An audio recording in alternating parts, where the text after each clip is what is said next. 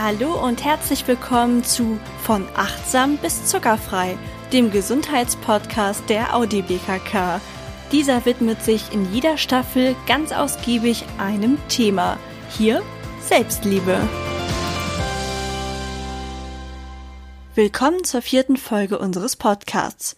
Diesmal soll es darum gehen, wie sich eine gute Beziehung zu sich selbst, also Selbstliebe, auf die Beziehung zu anderen auswirkt. Das hat gar nichts miteinander zu tun? Na dann, hör unbedingt mal in diese Folge rein, denn du wirst sehen, dass wie wir über uns denken, ganz maßgeblich beeinflusst, wie wir auch mit anderen umgehen. Zuerst erwartet dich ein Interview mit dem Coach Christian Holzhausen und anschließend gebe ich dir noch ein paar Tipps, wie ich das für mich so handle. Viel Spaß beim Zuhören. Christian, stell dich doch mal selber vor. Ja, ich bin Christian Holzhausen und es gibt so einen schönen Spruch, der hat sich über die letzten Jahre geprägt. Ich bin der Anstifter zu mehr Gelassenheit. In diesem Podcast äh, geht es ja in der ersten Staffel um das Thema Selbstliebe. Und ich habe für mich irgendwann mal erkannt, dass Selbstliebe so eine Art Gelassenheit gegenüber sich selbst ist. So gegenüber seinen eigenen vermeintlichen Makeln und Schwächen. Wie siehst du das? Ja, also ich, ich glaube, Gelassenheit und Selbstliebe haben viel miteinander gemein. Zum Gelassenheit braucht es etwas. Und ich nutze mal nicht den Begriff der Selbstliebe, sondern ich nutze mal bewusst den Begriff der Selbstakzeptanz. Quasi lernen, mich selbst zu akzeptieren, so wie ich bin. Und da sind wir mit, mit der Selbstliebe wieder ganz dicht beieinander. Ja? Wenn ich anerkenne, dass all das, was ich tue, egal was es jetzt ist, ob es die Entscheidung ist, ich lasse das liegen, egal ob es die Entscheidung ist, ich mache äh, 25 Überstunden, ich überzeichne jetzt ein bisschen, ja. Ähm, ich darf anerkennen, dass das in dem Moment, wenn ich diese Entscheidung so treffe, meine beste Option war. Und das führt dazu, dass ich mich im Nachgang nicht ähm, darüber ärgern muss, mich nicht äh, quälen muss mit Gedanken, warum hast du nur und hätte ich mal. Ja, und ich, ich bekomme einfach einen, einen ja, einen gelasseneren Umgang mit mir selbst auf der einen Seite. Und es hat natürlich auch Auswirkungen auf den Umgang mit anderen Menschen, wenn ich das verinnerliche. Rückblickend ein bisschen netter zu meinem vergangenen Ich zu sein, das könnte ich mir, glaube ich, noch angewöhnen.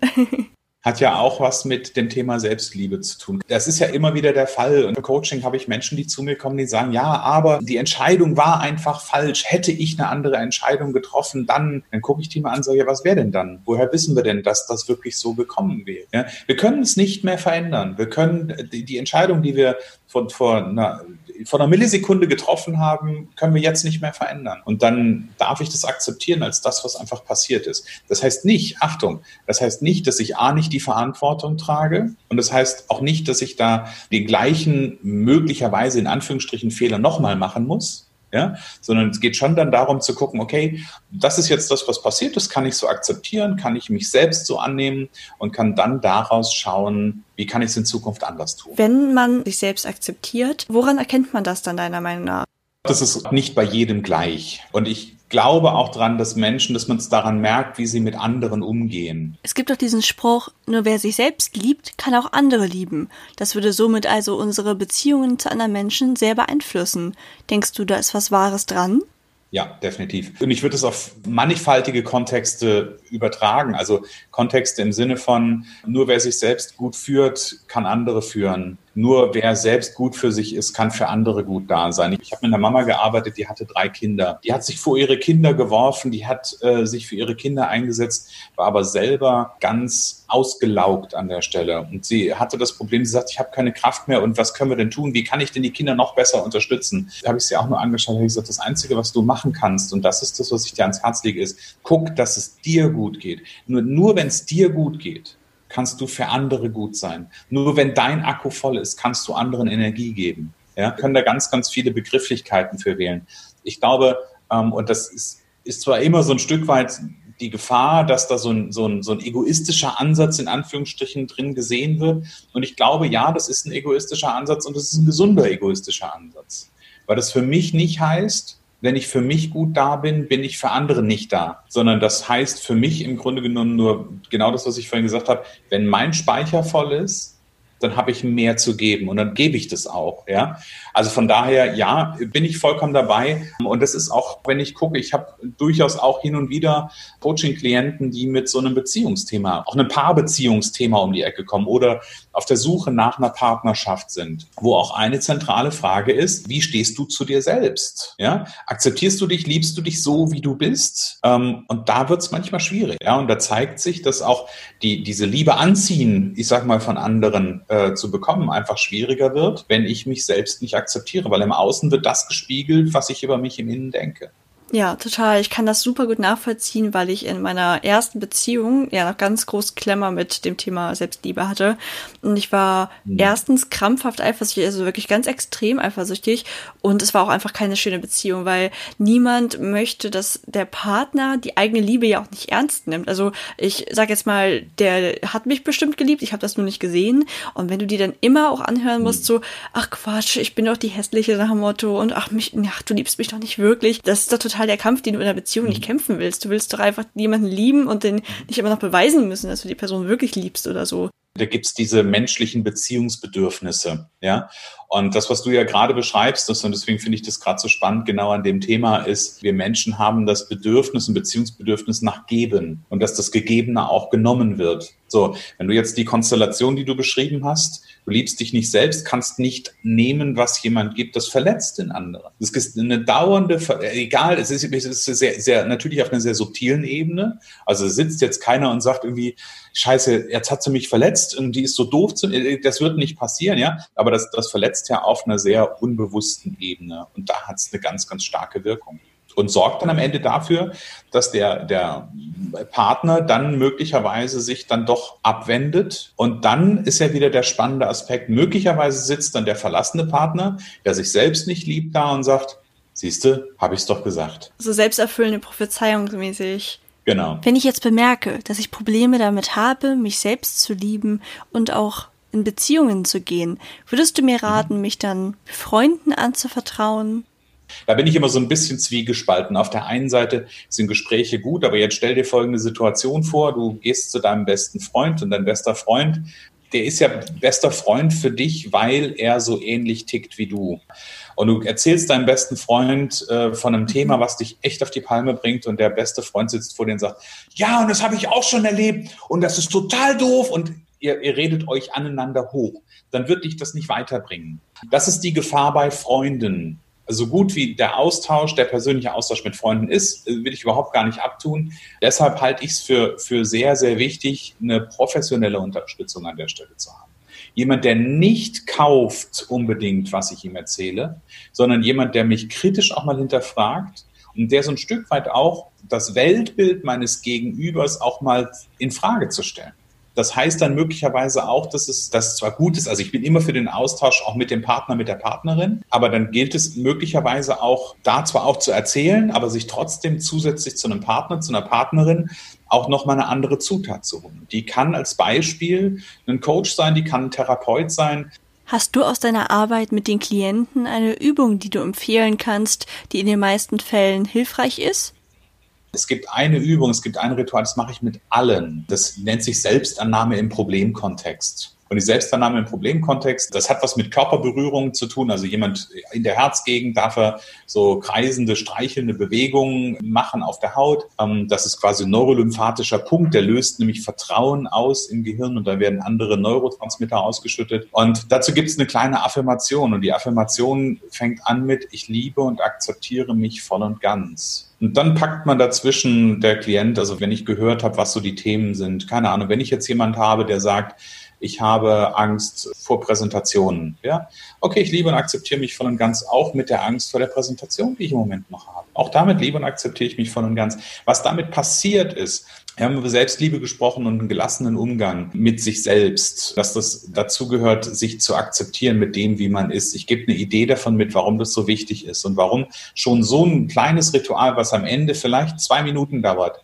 einen signifikanten Unterschied macht, ist, das Problem ist nicht, dass Menschen ein Problem haben, sondern das Problem ist, dass Menschen sich darüber ärgern, dass sie das Problem haben. Und das macht ja erst die Reaktion. Ich kastei mich dafür. Ich mache ein praktisches Beispiel. Der Raucher, der aufhören will zu rauchen, der ärgert sich darüber, dass er nicht schafft, aufzuhören zu rauchen. In dem Moment, wo er sich darüber ärgert, bekommt dieses Rauchen so viel Energie, dass er nicht aufhören wird. Und das kannst du in ganz viele Kontexte ziehen. Der, der, keine Ahnung, der mit seiner Frau oder mit seinem Partner, mit seiner Partnerin nicht gut umgeht, der ärgert sich darüber, dass er das tut. Und in dem Moment, wo er sich darüber ärgert, behält das Problem Energie. Und dann kann es sich nicht verändern. Und in dem Moment, wo ich anfange und mich über so ein Ritual, wie ich es auch immer mache, anfange, das zu akzeptieren, wie es jetzt im Moment ist, nehme ich die Energie davon und dann kann das sich verändern. Damit ist es möglicherweise noch nicht weg, aber das, was die Klienten plötzlich merken, ist, ich habe Selbststeuerungskompetenz. Ich habe hier was gemacht, habe zwei Sätze gesprochen und schon ändert sich mein, mein Stressempfinden, mein Ärgerempfinden, mein Traurigkeitsempfinden, was es auch immer ist. Und das finde ich an der Stelle so spannend. Und da sind wir genau wieder an dem Punkt, angelangt, sich selbst zu akzeptieren, sich selbst zu lieben, andere zu akzeptieren, andere zu lieben. Das ist eine schöne Übung auf jeden Fall. Auch positive Affirmationen finde ich eh sehr machtvoll und dann in Kombination mit dieser Herzmassage, das kannte ich definitiv nicht, werde ich auch mal ausprobieren. Du coachst ja auch im beruflichen Kontext. Bemerkst du denn manchmal, dass die Probleme, wegen denen du vielleicht auch gerufen wirst, dass das nicht die eigentlichen Probleme sind? Also, dass das eigentlich vielleicht persönliche Probleme sind, auch mit sich selbst, die sich dann auf das Miteinander in der Firma beziehen? Oder auch, muss auch nicht ein Firmenkontext sein, generell in Menschenansammlungen? Der Mensch ist ein Mensch. Ja, und der Mensch funktioniert oder der, der bewegt sich in den verschiedensten Kontexten und alle Kontexte beeinflussen sich in irgendeiner Weise. Und jetzt kann es eine Situation sein, ich habe irgendwann mal die, ich halte ich mal in einem Gespräch den, den Bogen, dass ich, dass ich gesagt habe, weißt du, der Punkt ist doch der folgende. Stell dir vor, du hast Stress im Büro gehabt. Das kann ja mal wirklich sein, dass was Stressiges ist. Und wenn du dich nicht regulieren kannst, wenn du nicht weißt, wie du dich akzeptieren kannst, wie du Situationen auch gelassen nehmen kannst, dann nimmst du das Thema mit nach Hause. Dann kommst du nach Hause, schließt die Tür auf, deine Frau guckt dich an oder deinen Mann, je nachdem, gender, äh, gendermäßig, das offen lassen gerne. Ähm, dein, dein Partner, deine Partnerin guckt dich an und du denkst dir, warum guckt der, warum gucken die mich so schief an? Vielleicht ist es überhaupt gar nicht so. So, und dann steigert sich der Stress möglicherweise.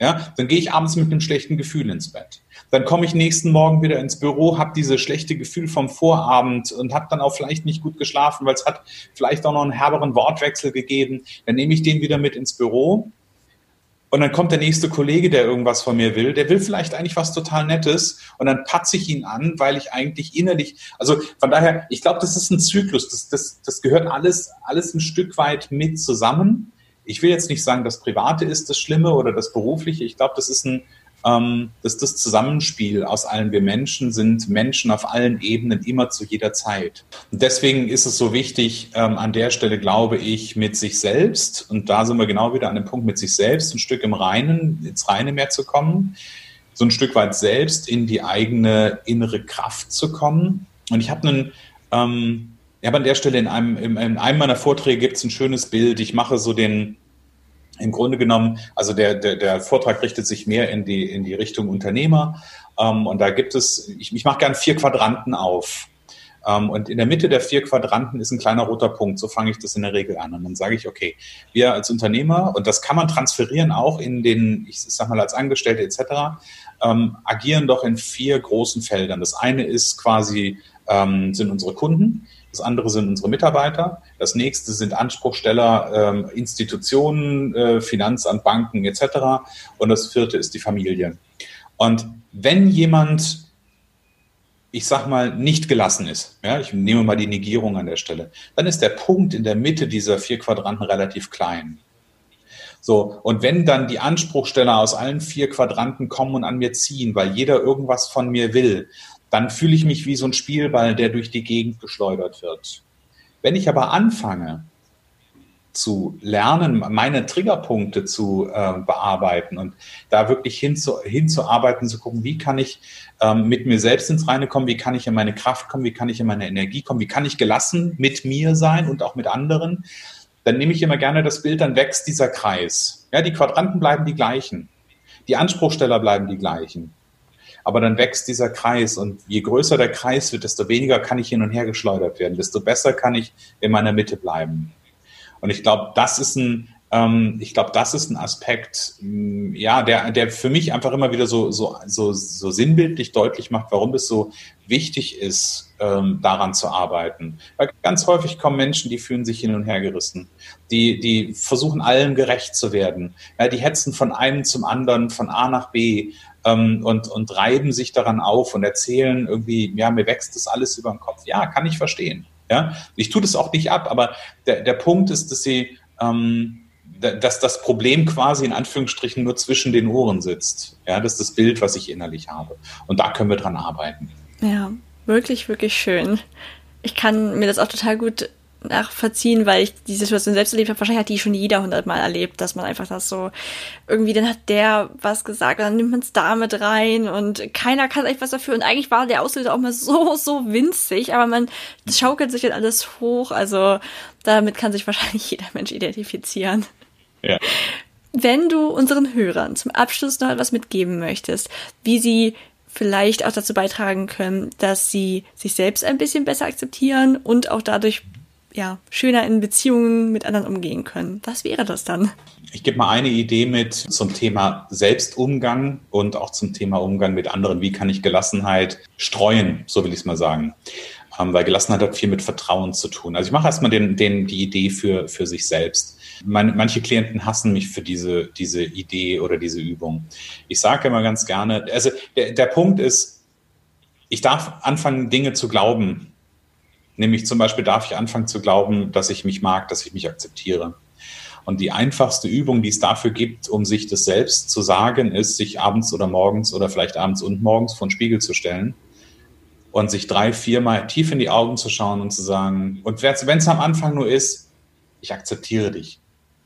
Weil manche haben ein Problem damit. Manche kriegen nicht über die Lippen, sich anzuschauen oder überhaupt zu sagen, ich liebe mich. Kriegen die nicht hin.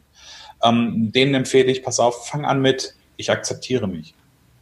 Ich akzeptiere mich so, wie ich bin. Schaut, wirklich in die Augen schauen und das zu machen. Und ich gebe da an der Stelle ein Versprechen, wenn man das täglich macht über zwei, drei Monate, das wird sich etwas verändern. Punkt. Es, es geht nicht anders. Weil es sickert einfach ins Unbewusste und irgendwann versteht das System, okay, da ist jetzt jemand, nämlich ich selbst, der mich selbst akzeptiert und der mich selbst liebt. Also das ist das für den, für den Umgang mit sich selbst. Die zweite Idee für, weil nämlich die Frage ist immer, die bekomme ich häufig gestellt, wie, wie, wie mache ich das, dass ich Gelassenheit auch quasi transportiere in Gespräche? Und es gibt einen ganz einfachen, ganz einfachen Trick. Ich verrate ihn total gerne. Und ich sag mal, normalerweise würde man das als Achtsamkeit beschreiben. Nämlich, wenn jemand im Gespräch ist, also ein, ein, äh, Vorgesetzter mit einem Mitarbeiter im Gespräch ist, der Chef mit Mitarbeitern im Gespräch ist, die Mitarbeiter untereinander, wenn die was zu besprechen haben, ganz ehrlich, ich, also ich habe mein Handy gerade in der Hand, Handy ausschalten und sich in dem Moment auf den Gesprächspartner zu 100 Prozent konzentrieren. Und ich glaube, das ist ein Stück weit was, warum auch dieser Claim bei mir entstanden ist, weil ich immer wieder gespiegelt bekommen habe, dass ich irgendwas anders mache. Und irgendwann ist mir bewusst geworden, dass das genau das ist, was ich tue. Wenn ich in dem Gespräch bin, wie jetzt in unserem Interview, dann könnte neben mir eine Wand einbrechen, dann könnte neben mir, keine Ahnung, das Gerüst äh, umkippen, was draußen steht. Das würde mich nicht interessieren, weil wir im Gespräch sind. Und das ist es, was beim Gegenüber für Vertrauen sorgt. Dadurch steht, entsteht Vertrauen, dadurch können im Gehirn andere, andere Neurotransmitter ausgeschüttet werden und darüber kann Gelassenheit entstehen. Und plötzlich entschleunigt sich alles. In dem Moment, wo Vertrauen eintritt, wo Vertrauen kommt, wird es im Gehirn automatisch ruhiger und wir können auch besser denken an der Stelle ist es dann auch wieder ein Erfolgsfaktor. Also wieder die beiden Dinge, wirklich für sich selbst zu arbeiten. Es ist doch nur, womit ich anfangen würde, vor den Spiegel stellen, sich selbst in die Augen zu schauen und sagen, ich vertraue dir, ich liebe dich. Ähm, und das Zweite ist, in Gesprächssituationen, im Austausch mit anderen, wirklich ähm, ehrlich und, und was habe ich letztens für, für einen Begriff gehabt, den ich, äh, den ich da so schön fand, ähm, wahrhaftig beim Gegenüber sein. Ich danke dir ganz, ganz dolle für all deinen Input. Wenn unsere Hörer mehr über dich erfahren wollen, wo finden sie dich denn dann? Also sehr gerne bei mir auf der Internetseite vorbeischauen. Es gibt eine, die eher für den Unternehmen, für das Unternehmensangebot ist und eine eher, die fürs Privatangebot ist. Herzlichen Dank, schön, dass ich da sein durfte. Christian hat ja jetzt viel aus professioneller Sicht abgedeckt. Und zum Schluss möchte ich dir jetzt noch ein paar persönliche Ratschläge geben, die ich einfach durch meine eigene Geschichte kennengelernt habe und weiß, dass ich bestimmt nicht die Einzige bin, der es so geht. Zunächst mal das Thema Eifersucht. Eifersucht ist nichts anderes als ein Indiz dafür, dass du dich selbst nicht so akzeptieren kannst, wie du bist und deswegen permanent Angst hast, ausgetauscht zu werden. Eifersucht ist wirklich eigentlich ein Problem mit sich selbst. Damit möchte ich natürlich jetzt nicht jegliches Verhalten von Partnern in Schutz nehmen, aber dir als Anregung geben, mal genau zu schauen, warum du diese Gedanken hast. Geht es aus von einem Gefühl, dass du ersetzbar bist, dass du insbesondere Angst hast vor schöneren Frauen, vor klügeren Frauen, vor Frauen oder auch Männern natürlich, die den anderen mehr zu bieten haben. Wer eifersüchtig ist, sagt eigentlich, hey, ich glaube, es gibt so viel tollere Menschen da draußen als mich, du kannst es so viel besser haben, deswegen rechne ich damit, dass du mich verlässt. Wer sich selbst liebt und daran glaubt, dass er ebenso eine Bereicherung für die Beziehung ist wie der andere Partner, der hat eigentlich auch nichts zu verlieren. Und wie Christian vorhin gesagt hat, das Bedürfnis, Liebe zu geben oder ein Geschenk zu geben, ist ein normales menschliches Bedürfnis. Wenn du das einem Partner verweigerst, weil du das nicht annehmen kannst, wie ich es damals nicht annehmen konnte, stößt ihn das permanent ganz leicht vor den Kopf. Ein weiterer Punkt, den ich noch erwähnen möchte, ist, dass sich so geben, wie man wirklich ist in Beziehungen. Das halte ich nämlich auch für essentiell und geht auch mit Selbstliebe einher. Ich kenne Pärchen, und das darf natürlich jeder handhaben, wie er oder sie möchte. In diesen Beziehungen wird sich, ich möchte es nicht verstellt nennen, aber meiner Meinung nach geht es in die Richtung. Es gibt einige Seiten, die man nicht von sich preisgibt, wenn man Angst hat, den Partner so zu verscheuchen, wenn er so das wahre Gesicht von einem sieht oder vielleicht sieht, dass man auch nur ein Mensch ist und nicht perfekt ist. Aber wem tut man damit einen Gefallen, wenn man sich verstellt? Dieses Verstellen bedeutet nämlich zusätzlich meistens, dass du selbst genau das über dich denkst. Wenn du als Beispiel nie ohne perfekt rasierte Beine vor deinem Partner sein kannst, dann denkst du dir eigentlich, dass diese Stoppeln an deinen Beinen, dass die etwas total ekliges sind, dass du eklig bist. Es sind so ganz versteckte Glaubenssätze, die nicht sagen, dass du dich so akzeptiert hast, wie du bist. Denn wenn du dich so lieben könntest, wie du bist, dann würdest du auch sagen, ja, dass du ein Mensch bist und dann hast du vielleicht mal ein paar Stoppeln am Bein, dann machst du die irgendwann wieder weg, wenn du das gerne möchtest, aber du solltest dich nicht verstellen müssen und es verstecken müssen, denn das sind nun mal menschliche Aspekte und ich glaube, das ist ein sehr anstrengender Kampf in einer Beziehung, immer perfekt sein zu wollen. Deswegen akzeptiere dich so, wie du bist, mit deinen Ecken und Kanten, mit deinen Stoppeln an den Beinen, und dann wird dein Partner das ziemlich sicher auch tun. Was mir da auch immer hilft, in jeglicher Art von Beziehung, ist mir bewusst zu machen, dass ich das Gegenüber meistens auch nicht perfekt finde. Es gibt Dinge, die handhabe ich anders und trotzdem mag ich die Person. Also erwarte von dir keine Perfektion, die es nicht gibt. Und da das hier auch ein Gesundheitspodcast ist, finde ich den folgenden Aspekt besonders spannend. Selbstliebe bedeutet ja auch, gut zu sich zu sein und für sich zu sorgen, also regelmäßig Sport zu treiben, auf die eigene Ernährung zu achten. Und wenn du das tust, dann hast du ja eine viel bessere Grundlage. Du bist gesünder und kommst wahrscheinlich auch viel fitter ins Alter und ausgeglichener, bist mobiler. Und das ist ja in den meisten Beziehungen ein wichtiger Aspekt, dass man zusammen mobil bleibt, dass man zusammen Dinge erleben kann. Das gleiche gilt natürlich auch für eine Rolle als Elternteil oder so, wie Christian es ja auch gesagt hat. Wer selbst völlig ausgebrannt ist, kann auch nicht mehr für andere da sein. Ich hoffe sehr, dass du in dieser Folge was mitgenommen hast und dass es dich nochmal weiter motiviert hat, dich selbst zu lieben und dich so zu akzeptieren, wie du bist. Denn genau das hast du verdient.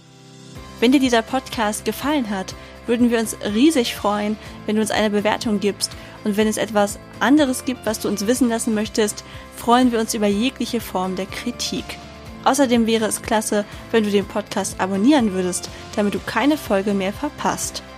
Die nächste Folge erscheint dann wie gewohnt in einem Monat und ich freue mich schon darauf, dich wieder hier begrüßen zu dürfen. Bleib gesund und liebe dich selbst.